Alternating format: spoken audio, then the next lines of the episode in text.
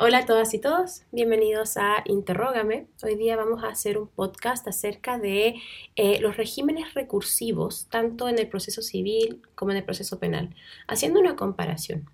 Bien, porque vamos a ver que existen diferencias sustanciales, pero también eventualmente podrían existir semejanzas.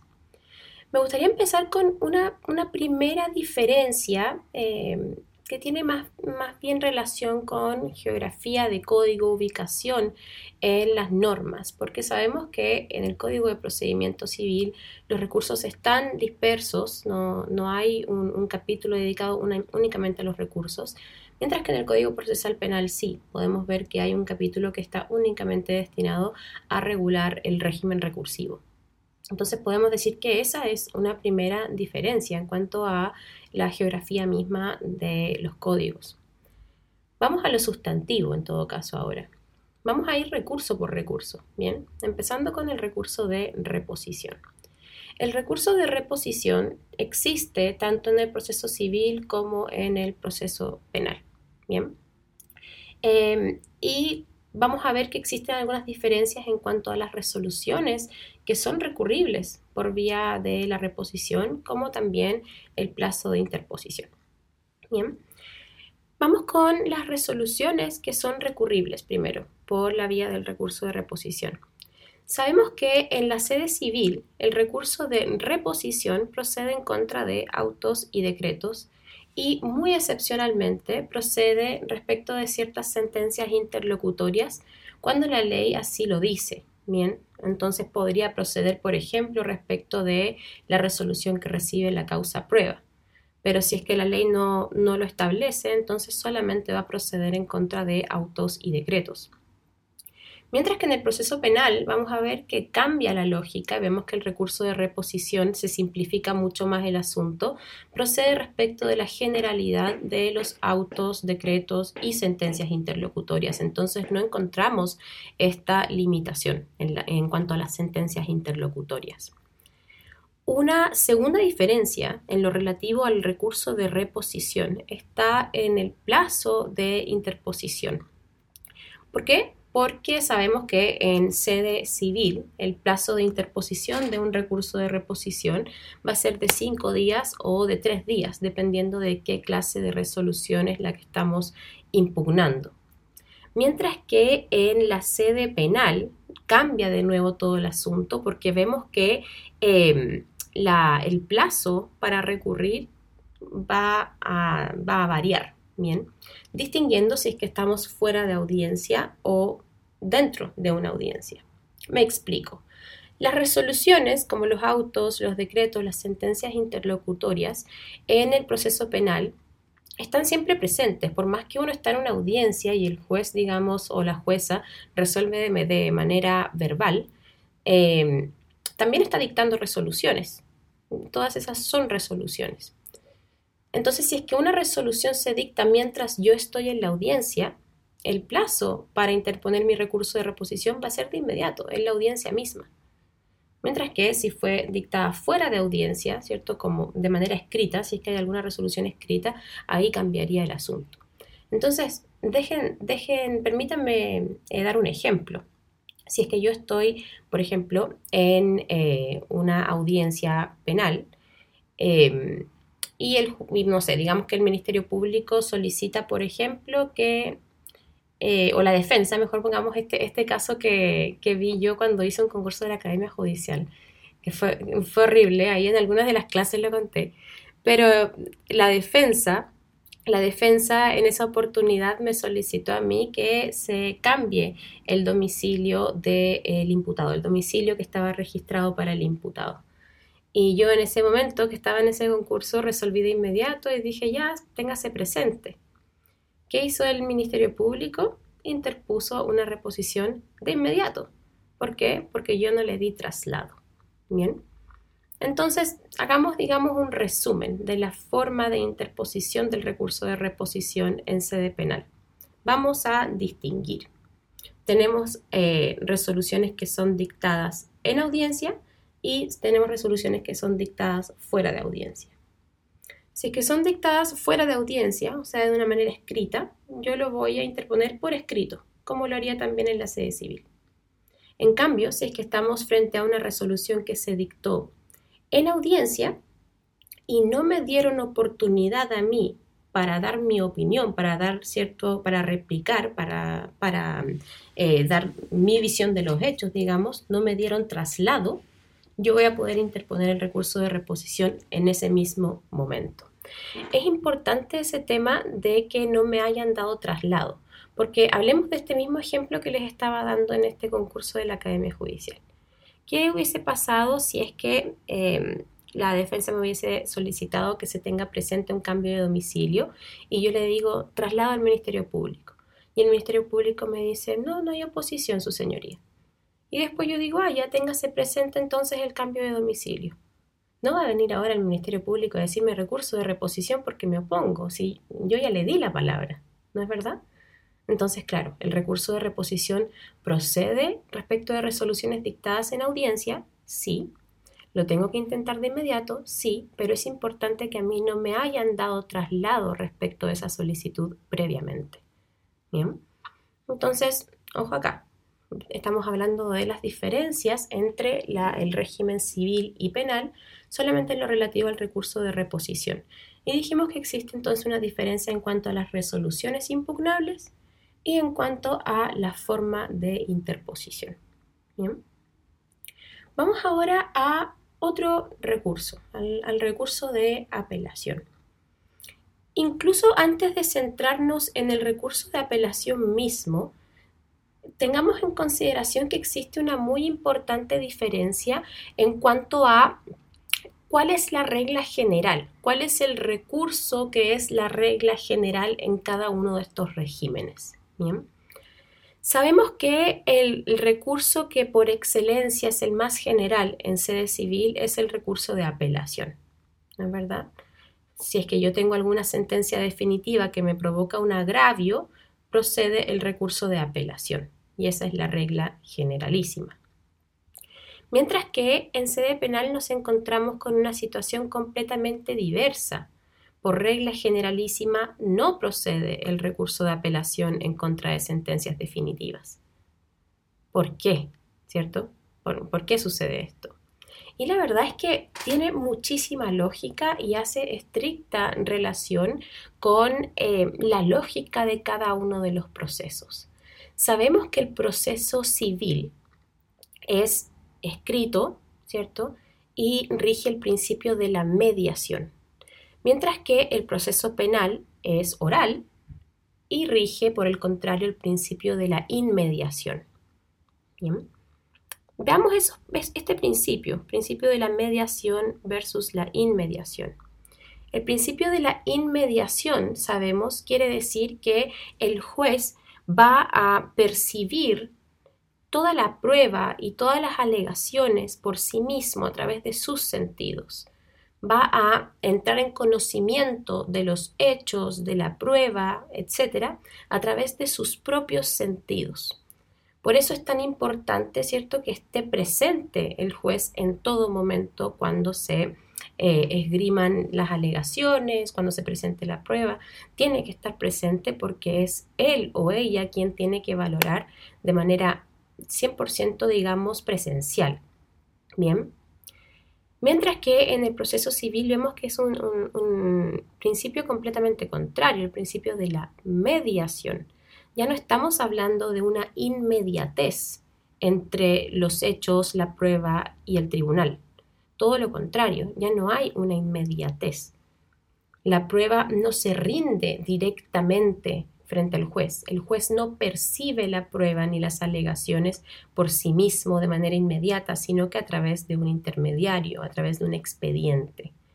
De hecho, sabemos la prueba testimonial, la absolución de posiciones en sede civil se rinde frente a un receptor o receptora judicial y luego el juez o la jueza tiene acceso a el acta que se levantó en ese momento.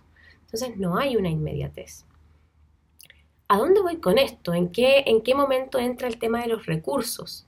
Porque yo partí diciendo, ¿no es verdad?, que en el proceso civil la regla general es que en contra de la sentencia definitiva sea la apelación, mientras que en sede penal sabemos que no es así. La regla general es la nulidad y no es la apelación. ¿Por qué?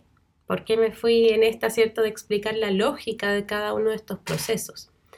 Y tiene que ver con que la apelación es necesariamente eh, un recurso que requiere de un juicio de actas.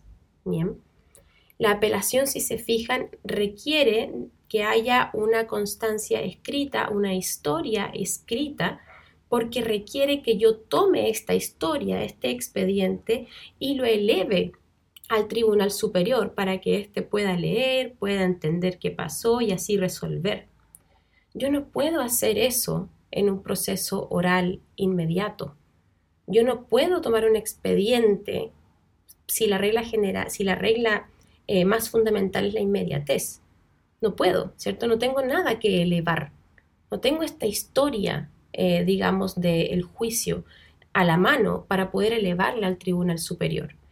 Y eso, y eso además no sería, eh, no sería congruente con el principio de la inmediación.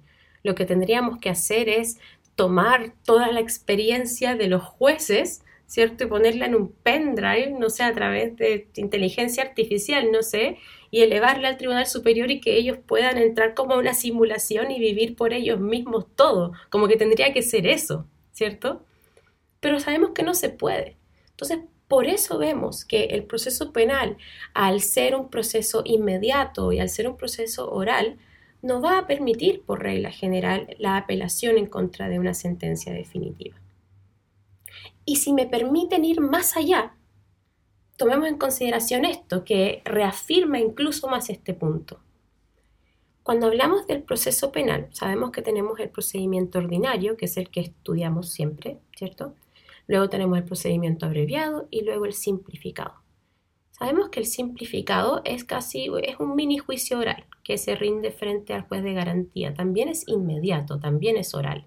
Entonces, por supuesto que en contra de la sentencia definitiva dictada en un procedimiento simplificado, tampoco procedería la apelación. Es la misma idea. Pero ¿qué pasa con el procedimiento abreviado? ¿Qué pasa ahí? Porque respecto de la sentencia definitiva dictada en el contexto de un procedimiento abreviado, cambia la regla que yo les he dicho. Ahí ya no es la nulidad, ahí sí procede la apelación en contra de la sentencia definitiva. ¿Por qué? Por la misma lógica que les he estado explicando.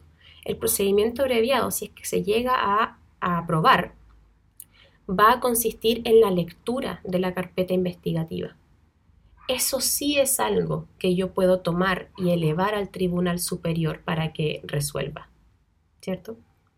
Entonces, por eso vemos que la lógica del proceso civil y del proceso penal va a incidir directamente en su régimen recursivo. Bien.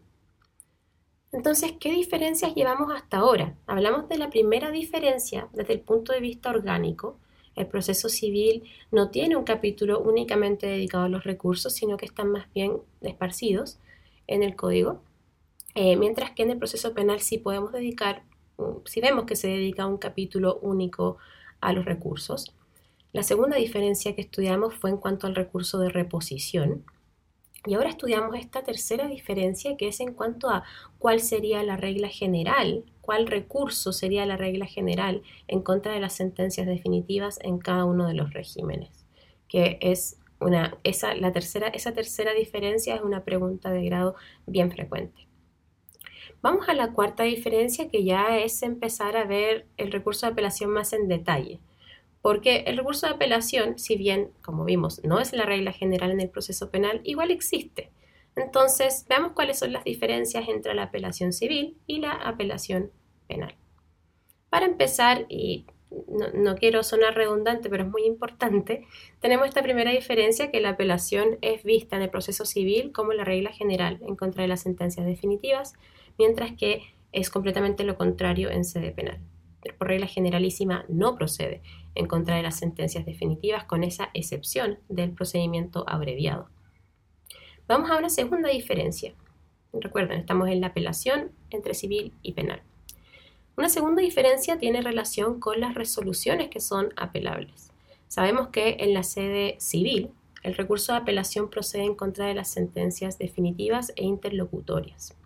Excepcionalmente va a proceder también respecto de autos y decretos cuando este, estos, digamos, afecten de alguna forma la sustanciación del procedimiento o se pronuncien sobre trámites que no están expresamente establecidos en la ley. Esa, es la regla de las resoluciones apelables en el proceso civil. Entonces vemos que, claro, procede respecto de una gran cantidad de resoluciones. ¿Qué pasa en el proceso penal? Vemos que acá, acá no, ¿cierto? Para empezar, no, no van a ser eh, apelables las resoluciones dictadas por un tribunal oral en lo penal. Entonces, para empezar, tiene que ser una resolución dictada por un juez de garantía y además procede eh, solamente en dos categorías de casos. A mí me gusta decirlo de esa forma. Procede en dos categorías de causales. La primera es cuando se trate de resoluciones que ponen término al procedimiento, hacen imposible su continuación o lo suspendan por más de 30 días. Ahí procede el recurso de apelación, entonces que sea dictado por un juez de garantía y por esas causales, o bien cuando la ley expresamente lo autorice. Entonces, tenemos esta primera causal, que en verdad son tres, ¿cierto? Resoluciones que ponen término al procedimiento, hacen imposible su continuación o lo suspenden por más de 30 días. Si no estamos frente a alguno de estos casos, solamente va a proceder si es que la ley expresamente lo autoriza. Y un ejemplo de eso podría ser, por ejemplo, respecto a las resoluciones que conceden, deniegan o modifican alguna medida cautelar. Ahí el Código Procesal Penal expresamente dice que procede la apelación. Bien. Entonces, esa es una, diferencia eh, entre la apelación en sede civil y en sede penal. Vamos a ver que también va a existir una diferencia en cuanto a los plazos de interposición, porque sabemos que en sede civil los plazos de interposición varían. Puede ser 10 días si es que es una sentencia definitiva, 5 días, podría ser 3 días en el caso de la apelación subsidiaria, Em, en sede constitucional incluso, incluso hablamos de 24 horas, ¿cierto? En, la acción de amparo. En el proceso penal se simplifican las cosas y vamos a ver que el plazo de interposición del recurso de apelación es de 5 días. Bien, contados, obviamente, todo esto contado desde la notificación de la resolución que se pretende apelar. Otra diferencia, y aquí también se pone bien interesante el asunto, es en la forma de interposición. De hecho, a primera vista, esto parece ser una semejanza, porque tanto en el proceso civil como en el proceso penal, la apelación tiene que interponerse por escrito. Entonces, como en una primera lectura pareciera ser una semejanza, pero ojo, porque en sede penal hay una excepción que es bien interesante de estudiar, que sería la apelación verbal que se le permite hacer al Ministerio Público. Porque efectivamente al Ministerio Público se le permite apelar verbalmente en ciertos casos. El, caso que quiero hablar es respecto a las medidas cautelares. Eh, la situación es la siguiente, y esto lo pueden estudiar en el artículo 132 del Código Procesal Penal, eh, que habla cierto de la apelación verbal del Ministerio Público. Si es que ustedes leen el artículo, van a darse cuenta que es un poquito confuso, es un poco difícil de entender. Pero la situación es la siguiente, yo se las voy a explicar. Si es que llega una persona detenida, llega, llega detenido, ¿cierto? Entonces hay un control de, de detención y posteriormente una formalización. Llega detenido por algún delito grave, por ejemplo, un homicidio, ¿cierto? O algún robo con violencia, ¿cierto? Generalmente son delitos que afectan el bien jurídico vida y eh, integridad física y psíquica, eh, la salud, etc. Cuando una persona entonces llega detenida por alguno de estos delitos que son más graves y después es formalizada y en ese mismo acto, como es un delito grave, el Ministerio Público pide inmediatamente la prisión preventiva y el juez de garantía la rechaza, el Ministerio Público puede apelar verbalmente en ese momento ¿Y por qué le interesaría apelar verbalmente en ese momento? Porque el efecto que va a tener esta apelación verbal es que esta persona va a quedar detenida hasta que la Corte de Apelaciones se pronuncie sobre esta apelación. Bien, entonces fíjense en eso, lo que quiere ahí el Ministerio Público es decir, o sea, llegó detenido por un delito muy, muy grave, ¿cierto? Muy grave. Pedí la prisión preventiva porque esta persona obviamente es un peligro para la seguridad de la sociedad, peligro para la seguridad del ofendido. Pedí la prisión preventiva, obviamente, esta es, una, es un delito grave, ¿cierto? Eh, y el juez de garantía no me lo dio. O sea, yo en estas circunstancias no puedo permitir que esta persona salga en libertad de aquí. Entonces lo que voy a hacer es apelar verbalmente y esta persona va a quedar detenida hasta que quede ejecutoriada la resolución, o sea que hasta que la Corte de Apelaciones se pronuncie. Entonces ahí podría ser que la Corte de Apelaciones confirme la resolución del juez de garantía, en cuyo caso ahí sí queda en libertad, ¿cierto? O puede ser, y va a ser lo más probable, puede ser que la revoque aceptando la solicitud de prisión preventiva y ahí la persona queda definitivamente en prisión preventiva. Entonces, si se fijan, existe finalmente una diferencia en la forma de interposición de este, de este recurso de apelación. Porque si bien se interpone por escrito, tanto en la sede civil como en la sede penal, sí tenemos esta apelación verbal en sede penal.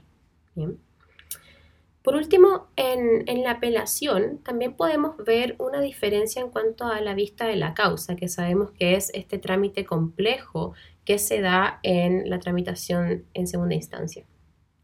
La vista de la causa, eh, como les decía, es un trámite complejo, quiere decir que está compuesto a su vez por varios trámites. En la sede civil vamos a ver que está compuesto primero por la notificación autos en relación, luego por la fijación de la causa en tabla, luego por el anuncio, luego la relación y luego los alegatos. Para empezar, en sede penal vamos a ver que no está presente el trámite de la relación. Bien, la relación es este trámite donde el relator hace o relatora hace un resumen de los hechos de la causa y de los motivos por los cuales ambos recurrentes, o sea, el recurrente y el recurrido, están aquí hoy, ¿cierto? Como que les hace un resumen y después pasan a los alegatos. En sede penal no encontramos el trámite de la relación por el, por el mismo principio de la inmediación. Toda la información que recibe, que recibe el tribunal, que percibe personalmente, tiene que venir de los litigantes. ¿bien? Entonces, eso también va a, significar una gran diferencia en cómo nosotros redactamos nuestros alegatos, porque en sede civil eh, no va a ser necesario que yo en mi, en, mi, en mi alegato dé un contexto, no es necesario que yo diga los hechos en mi alegato. De hecho, si es que empiezo a hacerlo, si es que empiezo a hacer un resumen de los hechos, lo más probable es que algún ministro me corte. Eh, mientras que en sede penal, como no tengo el trámite de la relación, sí voy a tener que hacer un resumen de los hechos. Sí voy a tener que yo personalmente, por el principio de la inmediación, contarle a los ministros qué es lo que pasó. Em, y una otra diferencia en cuanto a la vista de la causa es que eh, muchas veces es muy usual que las causas, eh, las apelaciones en el contexto del proceso penal gocen de preferencia para su vista mientras que sabemos que esa no es la regla general en el proceso civil.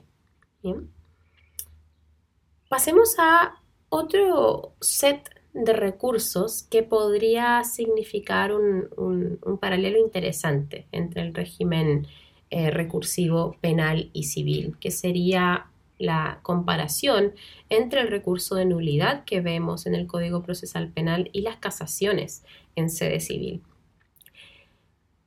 Porque para empezar, la verdad es que igual podríamos identificar semejanzas. Hasta ahora nos hemos centrado mucho en las diferencias que existen entre, entre estos recursos. Ahora nos vamos a centrar en, en, las semejanzas, porque la verdad es que sí podemos identificar ciertas similitudes entre las casaciones y la nulidad. Bien, tomemos primero el caso del recurso de nulidad versus las causales de la casación en la forma. Porque si uno analiza las causales de casación en la forma que podemos identificar en el artículo 768 del Código de Procedimiento Civil, vamos a ver que guardan cierta similitud con los llamados motivos absolutos de nulidad, artículo 374 del Código Procesal Penal vamos a encontrar que estos, estos motivos, ¿cierto? Van a ser, va a ser, por ejemplo, la incompetencia del tribunal, una integración errónea del tribunal, eh, cuestiones que tienen más, dicen más relación con el procedimiento mismo. Entonces ahí podemos ver una lógica parecida entre el recurso de nulidad por los motivos absolutos del 374 y el recurso de casación en la forma. Entonces pareciera ser que ahí hay una semejanza. Ahora, con respecto a la casación en el fondo, pareciera ser que también podemos encontrar semejanzas en estas causales, porque la casación en el fondo, ¿cierto? Según el artículo 767, encuentra su causal en sentencias pronunciadas con infracción de ley que haya influido sustancialmente en lo dispositivo de la sentencia, ¿cierto? Infracción de ley que haya influido sustancialmente en lo dispositivo de la sentencia. Mientras que el recurso de nulidad también podemos ver en el artículo 373 letra B, también encontramos una causal muy parecida. Nos habla, ¿cierto?, de la errónea aplicación del derecho que hubiera influido sustancialmente en lo dispositivo del fallo.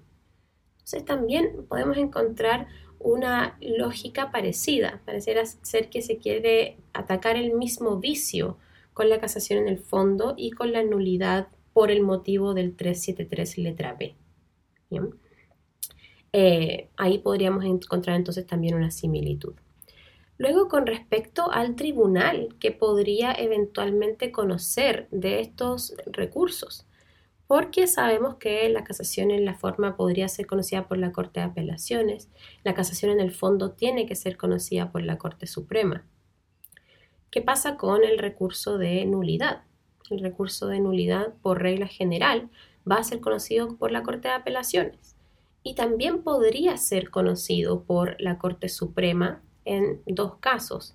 Primero, cuando el recurso de nulidad se funde en la causal del artículo 373 letra A, o sea, vulneración de garantías fundamentales, o bien cuando se funde en la causal del artículo 373 letra B, errónea aplicación del derecho que haya influido sustancialmente en los dispositivos del fallo, pero no basta que yo invoque esa causal. Además, tengo que eh, probar que han habido fallos contradictorios en las Cortes de Apelaciones. Entonces yo digo, errónea aplicación del derecho, su señoría, y no, no, corresponde que conozca una Corte de Apelaciones porque las Cortes de Apelaciones de hecho han fallado de forma distinta. Mire este fallo, mire este fallo, mejor conozca usted, ¿cierto? Excelentísima Corte Suprema. Entonces podemos ver que en, ambos casos, en las casaciones y en el recurso de nulidad, va a conocer y fallar un Tribunal Superior de Justicia y también está presente, ¿cierto?, esta competencia per saltum.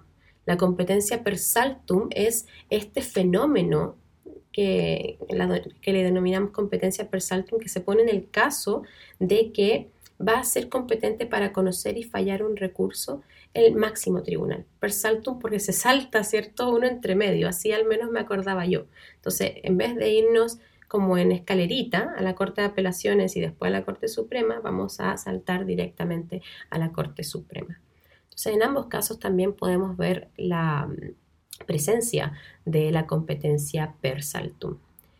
Ahora, eh, por, supuesto que, por supuesto que también van a existir diferencias por supuesto, ¿cierto? En cuanto a los efectos, en cuanto a eh, los, efectos del fallo y también los efectos con los que se va a conceder cada uno de estos recursos, pero sí es interesante ver cómo eh, se asemeja la lógica de las casaciones con la lógica de la nulidad, a, a pesar, ¿cierto?, de que son recursos completamente distintos.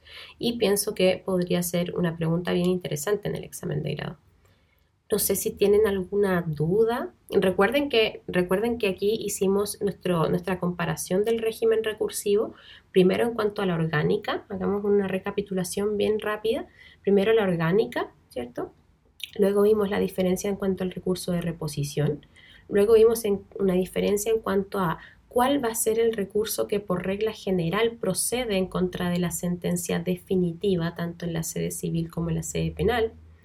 Luego vimos ya un análisis comparativo en relación en específico al recurso de apelación y luego un eh, análisis comparativo centrado en las semejanzas que podrían eventualmente existir entre las casaciones y el recurso de nulidad. No sé si hay alguna pregunta.